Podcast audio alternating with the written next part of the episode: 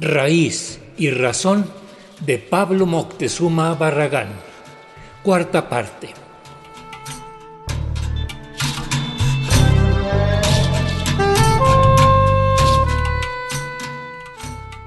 Hoy, amigas y amigos, les brindamos la última parte de las notas y comentarios que tuvo a bien compartir con nosotros Pablo Moctezuma Barragán. Ha escrito muchos libros con la cualidad de tener un lenguaje sencillo y accesible.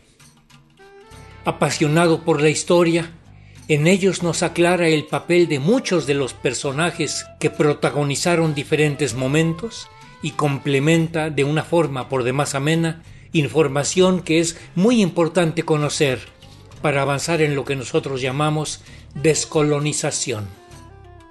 Preparemos lápiz y papel pues al final del programa nos brinda sus redes sociales y datos sobre cómo conseguir sus libros y hacer contacto con él.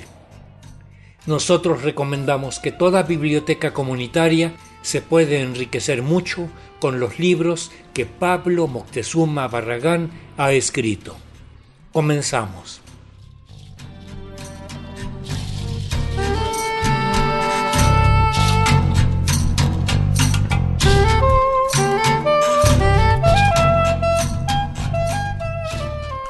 De los nombres de las publicaciones que tienes disponibles. Bueno, pues sí, sí, muy variadas. Me ha gustado mucho las biografías. Yo hice las biografías de Hidalgo, Morelos, Juárez, Villa, Zapata y Cárdenas. Hay un libro que tiene las seis, pero también se venden a nivel individual. Hay un libro que se llama Moctezuma y el Anáhuac que, que explica cómo era, retomando a Ignacio Romero Vargas, a Eulalia Guzmán, a los grandes clásicos, eh, retomando cómo era la organización política, económica, social, cómo fue la invasión, este, y bueno, desenmascarando todas las mentiras de Hernán Cortés y, y compañía. Hay otro libro que se llama Orígenes de la explotación humana y el sometimiento de la mujer, que bueno, trae pues todo el proceso de cómo la humanidad surgió en comunidad, cómo empezó a descomponerse por la propiedad privada y luego llegó llegó al capitalismo, etcétera. Pero ahí tiene una parte muy importante en donde se ve la gran diferencia entre nuestra civilización de la náhuatl, una de las más grandes que ha habido. Ha habido cinco eh, civilizaciones originarias, la de la náhuatl, la de Mesopotamia, la de China, la del Valle Hindú y la Inca. Nosotros somos privilegiados por venir de esa gran civilización y e, era totalmente distinta a la euroasiática. Entonces, hay que ver cómo estábamos viviendo, organizando aquí, porque fue un modelo eh, distinto y opuesto al euroasiático. Cuando llegan aquí los españoles, aquí no había propiedad privada, eh, no había dinero, o sea, había trueque. Eh, y algún ya se usaba como dinero el jade o las plumas, en fin, pero no era una ciudad mercantil, era fundamental el trueque. Y por cierto, es una cuestión que tenemos que también en las comunidades recuperar el trueque.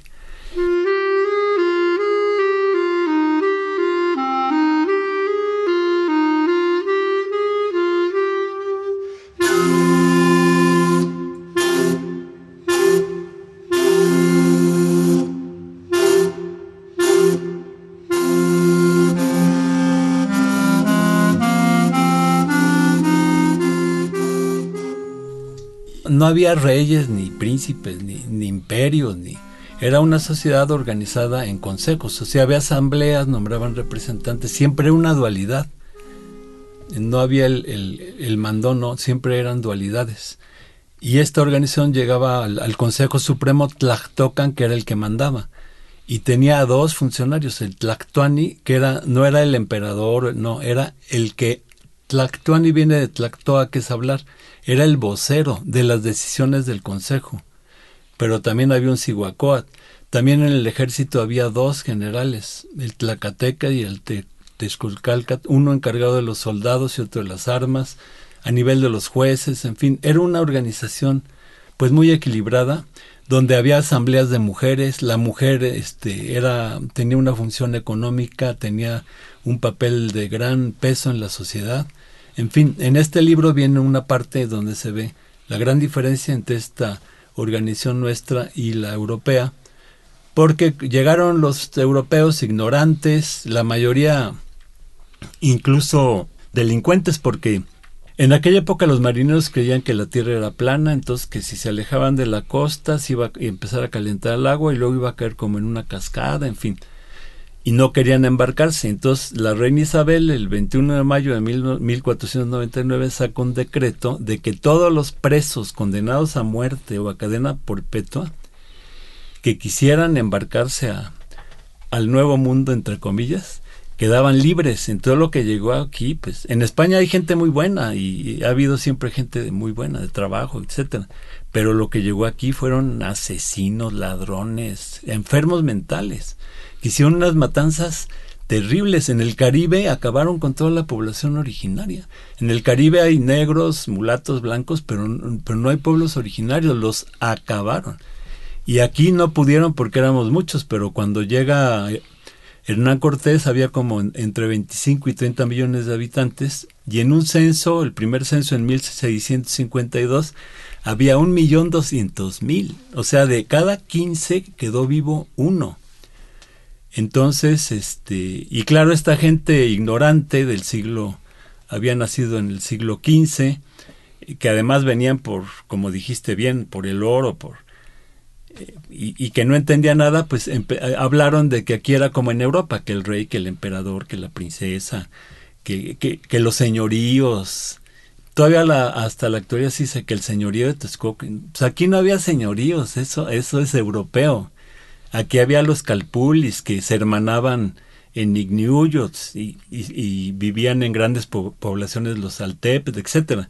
Entonces es importante conocer pues nuestra propia historia, nuestra propia experiencia, o sea, en nuestra tierra tiene una gran riqueza pues que debemos de conocer y retomar muchas cuestiones importantes, muchas costumbres que eran muy muy muy sanas. Por ejemplo, en el Calpulli pues no había niños abandonados. El anciano se aprovechaba su sabiduría, su experiencia y el Calpulli protegía a todos, no como en la actualidad que pues los ancianos generalmente son marginados, ya tienes más de 40, ya no te quieren dar trabajo, etcétera. Entonces, bueno, e, es, importante conocer eh, cómo era nuestra sociedad. En este libro de Orígenes de la explotación humana y el sometimiento de la mujer tiene un par de capítulos que habla que habla al respecto.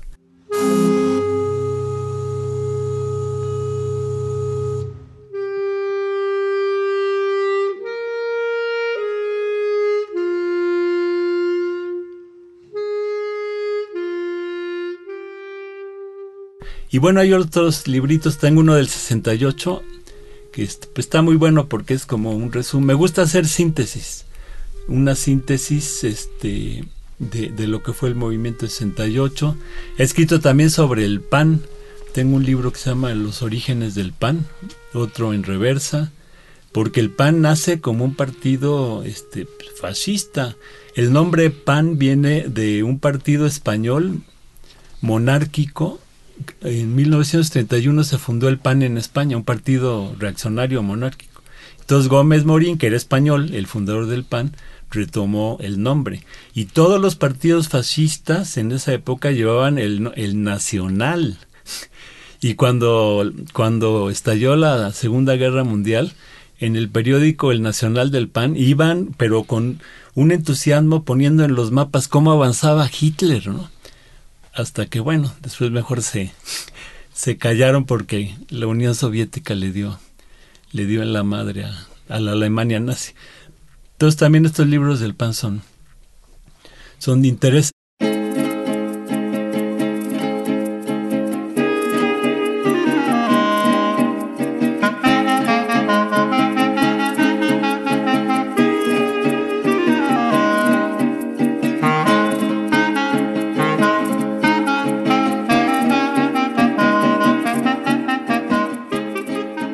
escribí un libro sobre mujeres, porque la mujer ha jugado un papel fundamental en, nuestra historia, pero la historia es patriarcal, ¿no? Entonces nada más se conocen los hombres. Pero hay, por ejemplo, José Ortiz de Domínguez, pues ella fue la que mandó el recado que había que iniciar la independencia. O sea, ella y Hidalgo fueron los que se aventaron, porque Allende y Aldama les dio miedo, les habían dado un salvoconducto el, el coronel Nicolás de la Canal allá en San Miguel, y lo que ellos, cuando lo vieron que los habían descubierto, lo que Allende y Aldama estaban viendo es por dónde salían corriendo. Hidalgo recibió el recado de Josefa de que había que aventarse y empezó la, la lucha. Entonces el, el, papel de José Ortiz fue importantísimo. Leona Vicario. O sea, Morelos fue el que, el que acabó con la monarquía, reconoció la república. Bueno, todas esas ideas eran de Leona Vicario, bueno, de Morelos, de Andrés Quintana Roo, pero un motor ahí fue Leona, Vicario. Y hubo combatientes este, como Antonia Nava, la, la generala, como la capitana este, eh, Medina, en fin. Eh, recupero muchas, muchas mujeres que han jugado un, un, rol muy importante hasta en el siglo, en el siglo XX, ¿no? En la Revolución, Juana Belém, etcétera. Un este libro se llama Mujeres en Lucha y está padre. O digo, está toda madre.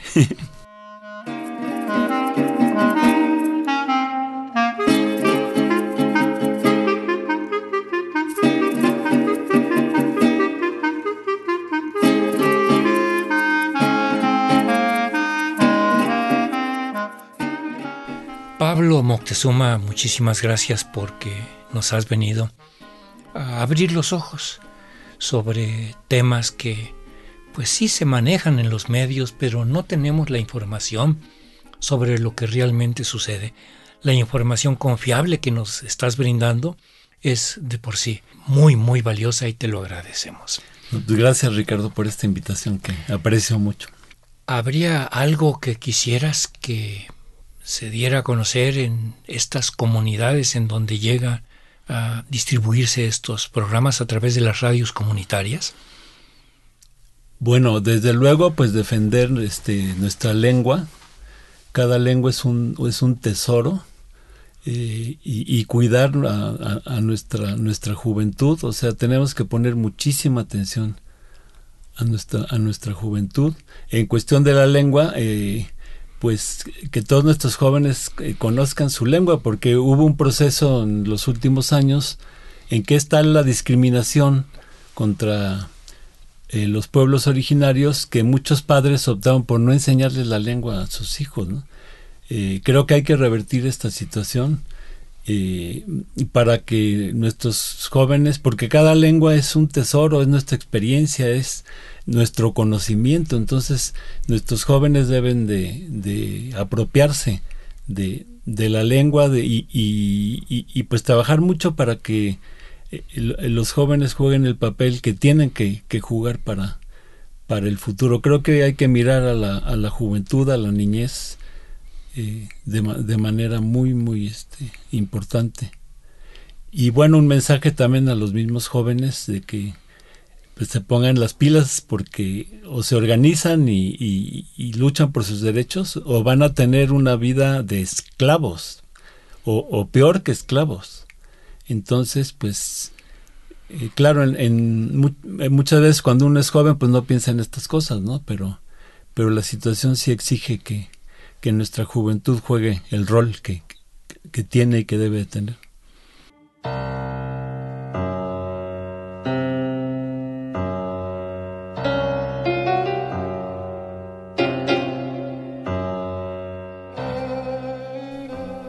Pablo Moctezuma, si alguna persona desea hacer contacto contigo, mandarte un recado, una comunicación. Eh, bueno, estoy en Facebook como Moctezuma Pablo. Estoy en, en el Twitter arroba Pablo P mayúscula Pablo, la O es un cero, Moctezuma B. Pablo Moctezuma B, arroba Pablo Moctezuma B, la O de Pablo es un cero. Estoy en TikTok eh, como Mextequi, arroba Mextequi con cada kilo. Eh, mi correo electrónico es pablomoctezuma arroba hotmail.com. Está sencillo, pablomoctezuma arroba hotmail.com. Sí, y para mis libros, hay, en Facebook tenemos eh, libros, si le, lo buscan como libros de Pablo Moctezuma Barragán, ahí contactan a, a, una persona que les puede mandar el libro por Mercado, Mercado Libre. Sí, es Libros de Pablo Moctezuma Barragán en Facebook.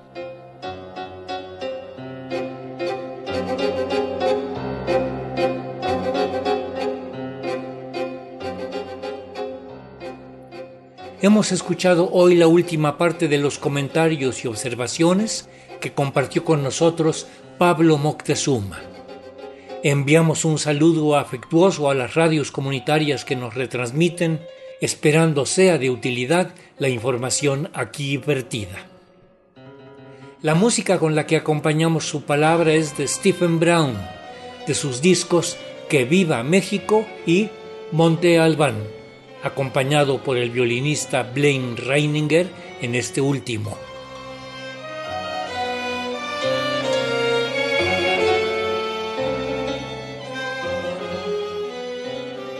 En los controles técnicos para la grabación de la entrevista, ingeniero Fructuoso López. En la asistencia de producción y redes sociales, Analía Herrera Govea. Raíz y Razón. Una serie a cargo de un servidor, Ricardo Montejano del Valle.